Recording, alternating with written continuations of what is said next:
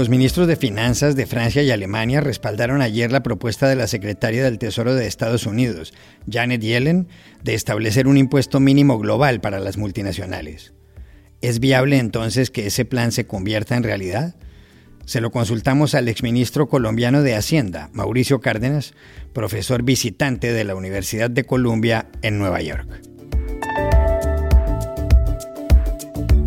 En enero y febrero de este año, las remesas de Estados Unidos a México superaron los 6.470 millones de dólares, lo que representa un aumento de casi el 21% con respecto al mismo periodo de 2020. ¿Esto es bueno o malo? Se lo preguntamos al vicepresidente senior del Albright Stonebridge Group aquí en Washington, Antonio Ortiz Mena. El coronavirus no solo ha frenado un fenómeno migratorio en Italia, Miles de habitantes del sur del país, del Mezzogiorno, se marchaban al norte próspero, sino que ha hecho regresar a muchos de los que se habían ido. Un ejemplo es Palermo, en Sicilia. ¿Cómo es vivir en esa ciudad del Mediterráneo? Marcelo Campo, periodista de la agencia ANSA, lo explica en el episodio de hoy. Hola, bienvenidos a El Washington Post. Soy Juan Carlos Iragorri, desde Madrid. Soy Dori Toribio desde Washington, D.C. Soy Jorge Espinosa desde Bogotá. Es miércoles 7 de abril y esto es todo lo que usted debería saber hoy.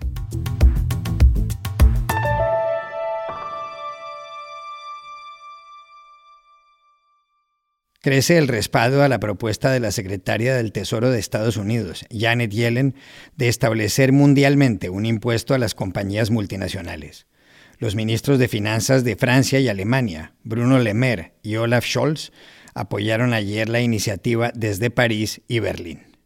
Yellen, expresidenta de la Reserva Federal y primera mujer que ocupa la Secretaría del Tesoro desde que Alexander Hamilton estrenara el cargo en 1789, expuso su plan el lunes en una conversación virtual organizada en Chicago por el Council on Global Affairs, el Consejo de Asuntos Globales. Yellen dijo lo siguiente. Estamos trabajando con el G20 en alusión al grupo de naciones que representan el 80% del Producto Interno Bruto Mundial para concertar un impuesto mínimo global a las corporaciones que ponga fin a esa carrera hacia abajo.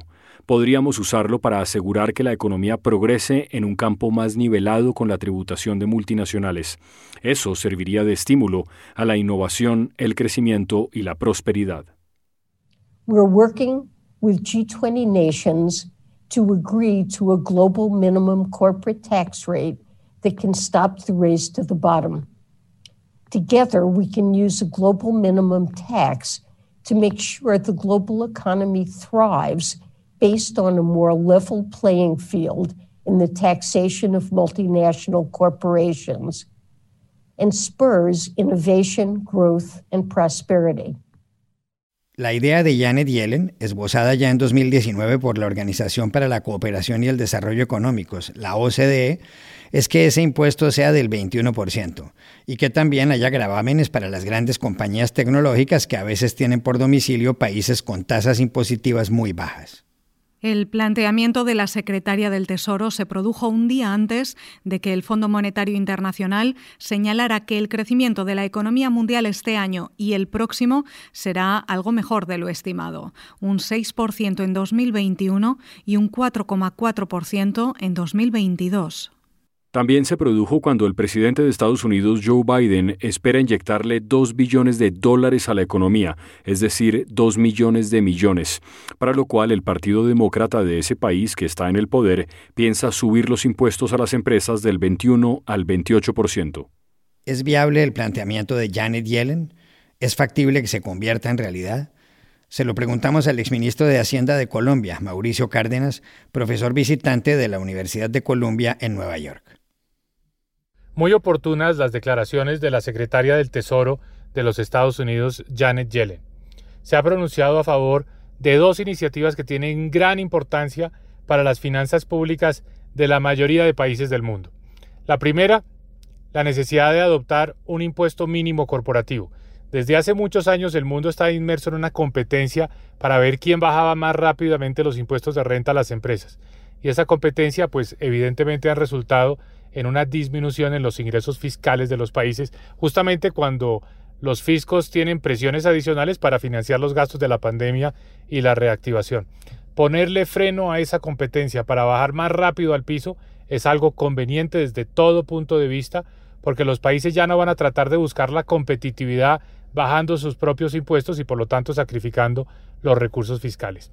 La segunda idea es la de adoptar un impuesto, un impuesto global a las empresas digitales, empresas como Apple, Amazon, Google, Airbnb, Netflix, que prestan sus servicios a través de plataformas que no tienen que estar ubicadas en ningún sitio físicamente y que muchas de ellas están domiciliadas en paraísos fiscales, donde pagan impuestos proporciona sus utilidades normalmente con una tarifa sumamente baja. Por eso muchos países donde están los consumidores, los clientes de estas empresas, desde hace mucho tiempo se han quejado de que allí es donde ellas hacen negocios pero no contribuyen fiscalmente. Esa ha sido la propuesta, por ejemplo, del gobierno francés en cabeza del presidente Macron y el, ministro de Hacienda Bruno Le Maire. Estas dos iniciativas no son nuevas. Las dos iniciativas que ha acogido la secretaria Yellen tienen una larga historia. Han sido promovidas desde hace bastante tiempo por la OCDE en el contexto del G20, pero hasta el momento habían tenido una firme oposición por parte del Departamento del Tesoro de los Estados Unidos, lo cual había hecho totalmente inviable su aplicación. Es de esperar que ahora con el apoyo de la secretaria Yellen, pues seguramente estas iniciativas puedan tener un respaldo suficiente para convertirse en realidad justamente en el momento en el que la humanidad necesita más estos ingresos fiscales, porque evidentemente las cuentas que quedan después de la pandemia y sobre todo las deudas que han acumulado los países, pues van a requerir recursos para poderse pagar.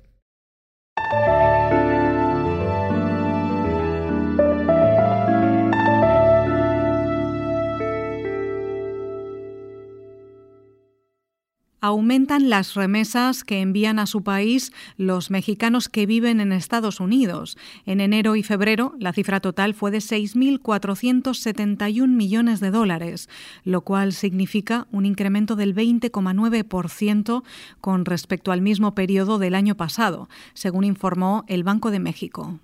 Esa cantidad de plata llegó a través de 18 millones de transferencias electrónicas. Las remesas son el segundo ingreso de México, solo superado por el de las exportaciones de automóviles. En diciembre de 2020, el presidente mexicano Andrés Manuel López Obrador se había referido a esos envíos de dinero. Este año, a pesar de la pandemia, esos envíos de dinero llegarán a la suma récord de 40 mil millones de dólares lo cual beneficiará a 10 millones de familias que están recibiendo en promedio 350 dólares mensuales. Esta muestra de fraternidad, de heroísmo por parte de nuestros connacionales en el extranjero puede calificarse como una especie de milagro social en Estados Unidos hay más de 36 millones de personas de origen mexicano. Sus remesas ayudan a mitigar el impacto de la pandemia en la economía de México, que sufrió una caída del 8,2% en 2020, según el Instituto Nacional de Estadística y Geografía. ¿Es positivo o es negativo el incremento de las remesas? Para entenderlo, consultamos aquí en Washington a Antonio Ortiz Mena, vicepresidente senior del Albright Stonebridge Group, dedicado a la consultoría estratégica y a la diplomacia comercial. ¿Esto es bueno o esto es malo? Yo diría que las dos. Es bueno porque las remesas son para millones de mexicanos la fuente principal de ingreso y es ingreso para el consumo, no es ingreso para ahorrar o para alguna otra cosa. Les permite sobrevivir, sobre todo en esta situación terrible de pandemia. México es el tercer país del mundo con más muertes por COVID, son más de 200 mil. Solo Brasil y Estados Unidos tienen más. Entonces, qué bueno que existe esta posibilidad de enviar dólares de Estados Unidos a México es también una mala noticia porque significa que los mexicanos siguen enfrentando la necesidad de salir de México para buscar trabajo en Estados Unidos, porque hay mayores oportunidades en Estados Unidos y porque sigue habiendo una terrible situación de crimen organizado en México. Ojalá que ya no tengan que emigrar y que ya no haya más remesas en un futuro. Habría que presumir que no hay remesas en vez de decir que de nuevo hay un récord de remesas.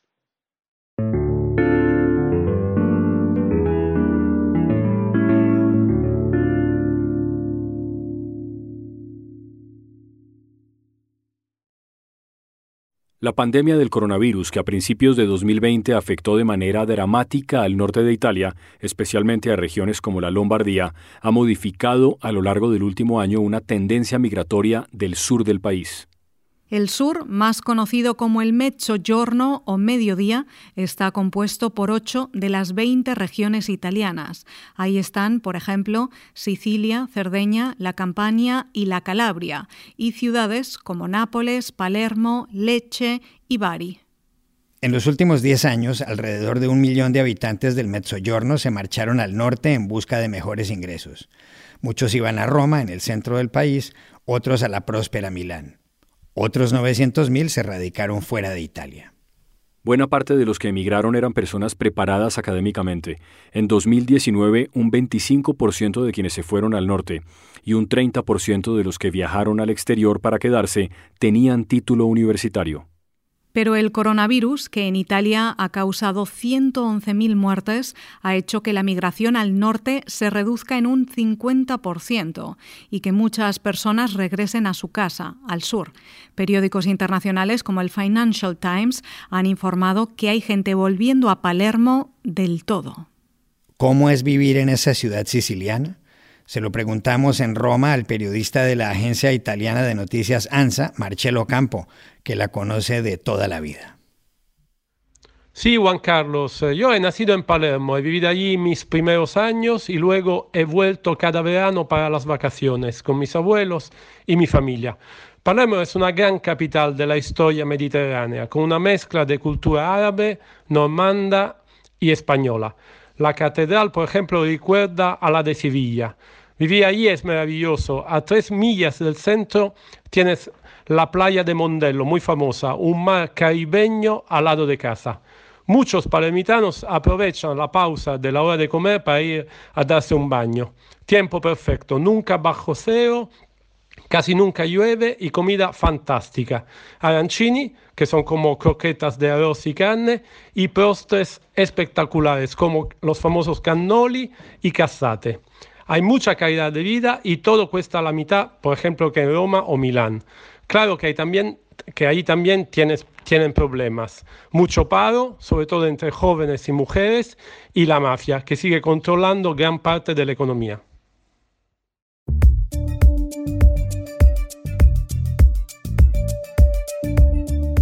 Y estas son otras cosas que usted también debería saber hoy. El Congreso de Chile aprobó ayer el aplazamiento de las elecciones previstas para este fin de semana, cuando los ciudadanos iban a escoger a sus autoridades regionales, así como a los 155 miembros de la Convención, nombre que se le ha dado a la Asamblea Constituyente que debe redactar la nueva Constitución del país. Los comicios, postergados por el impacto del coronavirus, se llevarán a cabo el fin de semana del 15 y el 16 de mayo. El presidente de Estados Unidos, Joe Biden, anunció que todos los adultos podrán acceder a una vacuna contra el coronavirus a partir del 19 de abril, casi dos semanas antes de lo previsto. También confirmó que se han administrado más de 150 millones de dosis en sus primeros 75 días en la Casa Blanca, un promedio de más de 3 millones al día. Entre tanto, las autoridades de California, que con casi 40 millones de habitantes es el estado más poblado del país, planean levantar la mayoría de las restricciones el 15 de junio. El presidente de México, Andrés Manuel López Obrador, dijo ayer que ahora sí se vacunará contra el coronavirus. Lo manifestó en su habitual rueda de prensa matutina, un día después de haber anunciado que de momento no iba a hacerlo, porque en enero contrajo la enfermedad y aún tiene un nivel alto de anticuerpos. López Obrador, de 67 años, explicó que volvió a consultar con sus médicos y que se pondrá la vacuna en unos 15 o 20 días para dar En México hay 2.251.000 infectados y han muerto más de 204.000 personas. El aumento en el uso del Viagra puede explicar en parte la disminución de los suicidios en los hombres de entre 50 y 59 años en Suecia. Así lo sugiere un artículo de la revista europea de epidemiología. El texto, titulado Sildenafil, nombre genérico del Viagra, and Suicide in Sweden, Sildenafil y suicidio en Suecia, afirma que la tasa de suicidios en ese grupo de varones se redujo después de julio de 2013, cuando expiraron los derechos de la patente del Sildenafil, lo que hizo bajar los precios del medicamento y aumentar su utilización. Y aquí termina el episodio de hoy de El Washington Post, El Guapo. En la producción estuvo Cecilia Favela. Por favor, cuídense mucho. Y pueden suscribirse a nuestro podcast en nuestro sitio web, elwashingtonpost.com, seguirnos en nuestra cuenta de Twitter, arroba el post, y también nos encontrarán en Facebook buscando el Post Podcast. Chao, hasta mañana.